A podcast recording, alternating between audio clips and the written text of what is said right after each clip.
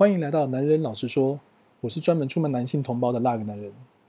这集是我们频道的正式第一集，那我们就从两性最初开始认识彼此的地方开始聊起，那就是交友平台。那前阵子啊，我想大家都知道，就是有一位叫流氓的 YouTuber，他讲了关于 Tinder 的个人页面的攻略。那我觉得他讲的真的很不错，他确实讲到一些就是男生在看女生交友页面的时候会去注意的部分。不过事情总是有不同面向的嘛，所以也是有些男生会有一些其他不同的想法。所以今天就来跟大家讨论啊，就除了流氓他谈到的之外，我们就男生的角度来看，还有什么样可以注意的部分，或是有些地方也许可以试试其他的做法，啊，也会有其他不错的效果。那先声明哦，这不是要吐槽流氓，因为其实我个人也是他的粉丝，我觉得他真的不但人美，然后质感又好，然后很幽默，很有想法。没有价值。那今天就单纯觉得这个议题很有趣啊，所以我觉得值得再更延伸去讨论多一点这样。所以就不好意思搭一下他的顺风车，然后请大家多多指教。那我们就从他提到的第一点开始好了。他说啊，第一张照片就是用全身照为主，然后最好是在户外，因为大家都不希望被骗嘛，所以一览无遗，然后要很清晰，这样这一点是很重要。然后让看的人觉得很安心，因为现在照片真的太多了。那他说的照片是诈骗的骗，这样。那关于这一点呢，一些其他男生会怎么想呢？我们会觉得说修图修很大这件事情，以技术上来讲，不管是全身照或是脸照，其实都会发生的。所以我们就会有那种，哎，你看他的肚子跟腰旁边的栏杆直不直，啊，旁边的电线杆直不直，这种去判定的方法。所以基于这一点呢，对于很多男生来讲，你放脸照啊，你放全身照，其实差别并不大。那再来哈，所以男人的思考基本上是一种直球对决的逻辑，我们很多时候是不会去拐弯抹角的，所以我们就很直觉的认为说，以 Tinder 这种用快速筛选的界面啊，第一张其实应该都是尽量把重点讲清楚的照片。那男人最在意的是什么？啊，就是脸啊。那你们也可能会说啊，男生也喜欢看身材啊，他胸部啊，他有些是腿控之类的。那关于这个问题的答案呢，其实是我们都喜欢啦，但是最看重的部分还是脸。我不知道你们知不知道，就是男人之间有一个考古题，我们有事没事就问对方说：“哎，仅有一个脸很正但是很胖，还有一个身材很好但是长很丑的女生，你会选哪一个？”我目前听过啦，大部分都是选前者。就是脸蛋很棒，可是也很胖的女生。那原因不外乎两种，就第一个啊，就是脸正的，她毕竟带出去还是比较有面子。那第二种就是男生会没有理由的去相信说，反正之后可以让这个女生瘦下来。所以说啊，如果你第一张放的不是脸的照片的话，我强调一下，这边讨论的是先决条件是脸不清楚的全身照。那我们就会直觉的认为这个女生她是不是觉得她自己的颜值不够高？他必须要用整体感去拉抬他自己的分数，然后我也强调一下，这边是说女生自己觉得颜值不够高的状况。我个人觉得，不管你颜值怎么样啦，你都应该大方呈现自己。然后也说一下，就是颜值高、身材又好的例外，因为这种人的照片他通常两个部分都很清楚啊，所以也没有什么好讨论的。啊，所以男生基本上是先看脸啦，不是先看你的品味，也不是先看生活圈那些生活态度啊、价值观什么之类的，男生会考虑。可通常顺位都不是最高的那一个，更何况你想想看嘛，当今天其他女生都放一些美美的脸照出来的情况下，不管她们修图修多大，她们角度抓多大，在大家都把老饕牛排端出来的时候，你给她放的洛丽莎拉，你很可能就会输在起跑点上，因为有太多老饕牛排让他们去划了。那我个人还是建议你第一张还是放脸照，但是重点啊，就是不要那种一看就觉得角度抓的太夸张，然后很假。然后很做作，然后美肌看很强那种照片，你可以找一张就是自然一点的。然后如果你自己很有你的个人特色，那你就可以凸显你的特色这样。那你重点是要有自信嘛？那我真心认为说自信是最美的表情。那再来关于就是室内或室外这一点啊，其实对很多男生来讲，其实也不见得是重要的。但是我们都同意啦，就是照片的背景多少还是要能够衬托自己的质感。那建议你可以选一家不错的咖啡店啊，然后找个窗边的位置啊，然后去用一些自然的间接光源去帮你做一些自然的美肌，让整个人看起来更柔和一点，然后看起来更有气质，然后很知性，然后自然就更有吸引力。这样，那全身照其实也是重要的啦。不过对很多男人来说啊，他们还是会想要先看到两三张就是不同角度的脸照，然后确认这个女生长什么样子之后，然后他们再去看全身的样子。所以说，流氓的考量固然很有道理，没错。不过第一张照片如果放脸照的话，其实也不见得有错啦。再来，他提到第二张照片，呃，是要三人以上的团体照，然后最好是四个人这样子，然后大家开心的笑。然后要确保自己是照片里面最漂亮的那一个，然后也不要大家在扮丑的时候只有你自己装可爱，因为他说男生都看得出来谁是心机鬼这样子。然后团体照呢，它可以显示自己的社交功能是正常的，然后一些重点像是啊，第一个啊，这个女生有正常的社交圈，然后第二个她看起来很开心，第三个她像是一个好亲近的人。那健康、正面、开心的风格呢很重要。好，老实说哈。很多男生在认识女生的时候啊，是不太会去在意她的社交圈的啦。在考虑交往或者是在交往的期间的时候，把对方的生活圈也考虑进去这件事情啊，我得说真的是女生特有的体贴。男生的狩猎欲啊，他只会把目光焦点集中在他的猎物身上，某种程度上来讲是一种任务和目标的导向啊，他只会去在意成功与否的这个问题。那关于对方的生活圈啊、朋友圈这件事情。那真的不太是大家这个阶段会去考虑的问题。然后显示，然后显示自己社交功能正常这一点啊，应该这样说哈。我们这时候会偏向以逻辑去思考这个问题，就是你没有放团体照，其实也不会让我们去联想到说这个人会有社交上的障碍，因为这两者似乎是没有直接关联性的。那在没有直接关联的情况下呢，男生这时候在交友软体上就会直接进入弱智的思考模式。就是虽然只看到这个女生露了一个北半球，然后就会在脑中的综合评分的那一栏写下：“哇，这女生超棒。”不过当然我们也会觉得啦，就是呃，你可能只是想要尊重你的朋友，然后想要保护你的朋友，然后所以没有把他们照片放上来这样子。因为我们都知道，我们男生是有多么的变态跟下流，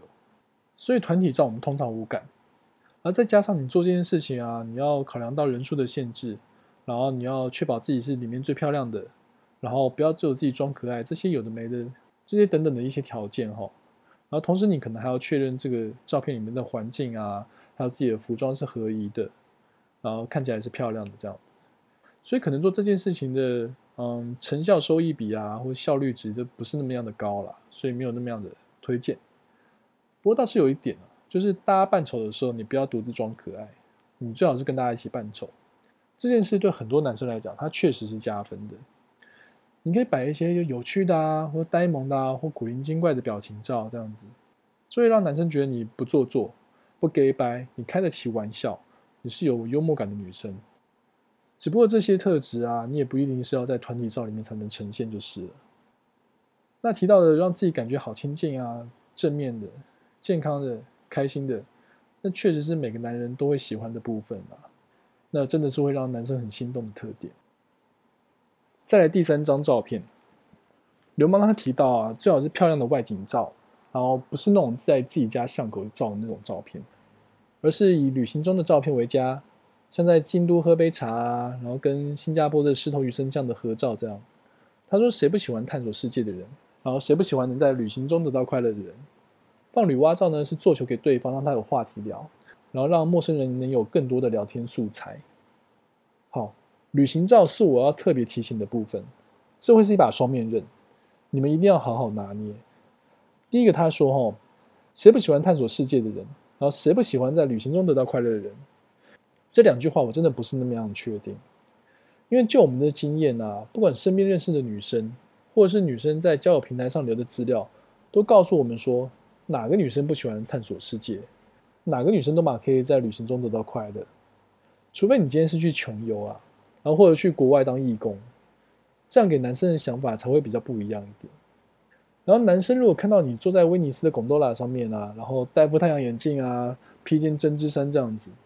脑中其实第一个会想到的是这个女生很会享受，延伸出来的想法就可能会是这个女生很会花钱，甚至会想说这女生是不是在划线啊？划线说要负担得起这样的生活，再来跟我交朋友。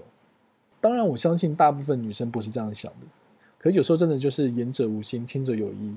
你们要知道，男生是一个有着莫名自尊心的一种动物。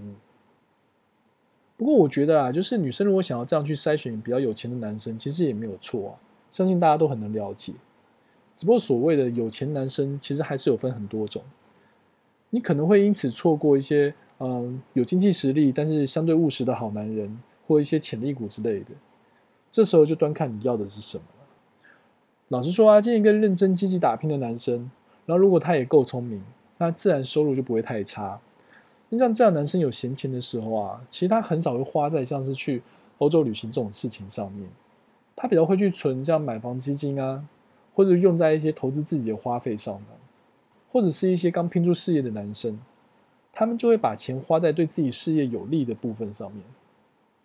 那如果你今天真的遇到一个啊，可以跟你侃侃而谈杜拜亚特兰提斯酒店的男生，那一种啊，他可能是家里有钱，然后家里环境好的小孩。那我想这种人的优缺点，你们大概都可以知道，我就不多说了。然后再一种就是他是应前任的要求去的，那等你知道背后的事实的时候，我想你也不见得会真的开心嘛。那还有一种就是自己有赚到钱，啊，他又懂得享受，那他又有时间。可是我得说，在这个时代啊，这样的例子真的比较少。有赚到钱的，然后又进入适婚年龄的，他通常应该都还在努力赚钱。所以你们要想好自己要的到底是什么，是最重要的。然后，如果你们真的要放啊，那我觉得流氓建议的一些亚洲国家的照片，感觉没有那么贵的，会是比较 OK，然后也比较亲民一点的。像西班牙圣家堂这种照片啊，其实我觉得真的不见得特别会有帮助啦。如果只是在大阪的一个扛棒前面啊，然后摆一个跑步姿势的这种标准的观光客的照片，那我觉得你不如不要放，因为真的太普通了。它不容易让一些比较会思考的男生觉得你是一个有想法的女生，所以要放就放一些比较深入当地文化的，然后不要太 gay 拜的照片最好。记得有些照片啊是很容易在让你和一些基友股和一些好男人中间造成反效果的。要怎样让人家觉得自己的生活广阔，然后又不会产生距离感，就真的是一个要小心拿捏的学问。再来第四点，七分身的照片。流氓说，在滑的时候会有一种循序渐进的感觉的靠近感，这样子勾起好奇心，然后所有的事情都要循序渐进的呢，才会有被带动的感觉。OK，这个部分啊，如果我们反向来看啊，就像刚刚前面讲的，男生是直球决胜负的一种动物，就不见得，其实不见得每个男生都会买这个单。不过让自己的层次丰富一点，确实是好的。不过我不是很确定七分照这个照片的本身的作用。因为虽然它这镜头拉的比较近啊，可是其实几个最重要的部位都还是没有特写到，就没有看得特别清楚。比如说你的脸，比如说胸部，甚至小腿连看都看不到。所以也许七分照是可以作为好几张照片序列的过场，可能流氓他是这个意思啦。不过单就照片本身是没有太大作用的。那可能不少男生的想法会跟我一样，比起序列照片的烘托感呢，所以我们可能更在意女生裸露她身体的程度跟方式。不过不要误会哦，我们指的不是那种流于低级的那种铺路，而是那种拿捏刚好的微裸露，就是可以适当展现女人优美特质的一种方式。那我想这个女生们应该都比我们更了解要怎么做了。那这边只讨论一个，就是如果你今天是一个胸部很大的女生，你该不该在这边展现你的优点？这个问题确实很难拿捏，因为胸部大真的是一个很强的武器，可是它又很容易让男生歪楼。然后很容易让男生用错误的视角去看待你。那我自己之前看过比较好的做法是这样，就是他前面几张都不要露他的事业线，然后最好是加强一点他知性的感觉，然后最后一张再有意无意的适度的去展现，然后展现的够清楚。这种编排方式啊，会让我们觉得你很尊重你自己，然后我们自然就不会对你有太轻浮的态度。好，第五点也是第五章，说是要自拍照。然后是跟前面风格不同的一种反差萌的自拍照，然后这张照片呢，务必要最像你，或者是你自己想要呈现的自己。OK，如同前面那一点哦，就是让自己的层次丰富一点是好的，能够有趣一点呢，然后能够幽默一点会是更好，甚至是吃东西吃的很开心的那种照片也很不错啊，不然那些韩国那些吃东西的 YouTuber 他怎么会红？然后除了自拍照之外啦，就是其实你的穿衣风格也可以拿来做一种。风格上的跳跃这样子。那比如说啊，可能你平常都穿像 All Saints 这种利落的都会的风格，那我们就在后面穿插一张你穿 Kobe 球衣的照片。而且注意哦，如果你真的要的话，你不要去穿 LeBron 的，你也不要去穿 Curry 的，你就是要穿 Kobe 的，绝对不会错。我跟你说，效果会超级好。举例来讲啊，我和我朋友之前在打球的时候，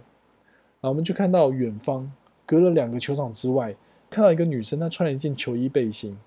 然后配了一双低筒的那个 Jordan 十一代球鞋。然后虽然我们隔了这么远哦，我们连脸都看不清楚的状况下，我们也都觉得我们瞬间恋爱了。我们就被一种了解的抚慰感，然后占据了心头。这真的就是男人心中的一种完美情人代表。那关于运动女孩这个部分啊，以后我们有机会再细聊这中间的道理。接下来进到第六点，就是自我介绍。流氓说，千万不要像写作文一样。那我在这边讲的是啊，就是自我介绍，其实有时候像作文也没有什么不好啦。其实重点是在内容，文字本来对男生来找话题是非常有帮助的。只是几个前提，你们可能要注意一下。就先讲不要犯的错好了。第一个，你不要开门见山就说 no，不要一开始就急着划线。尽管你心中就是这样想的，尽管有多少恶心的男生，你都不要一开始就急着划线，不要一开始就很凶狠的划线。就是说，要约约你妈啦这种东西，记好，你的页面不是为了那些渣男而开的，你是为了你欣赏的对象而开的。你微笑不是因为他们是君子，而是因为你是淑女，请千万记好。好，再一个不要，就是不要一直抱怨，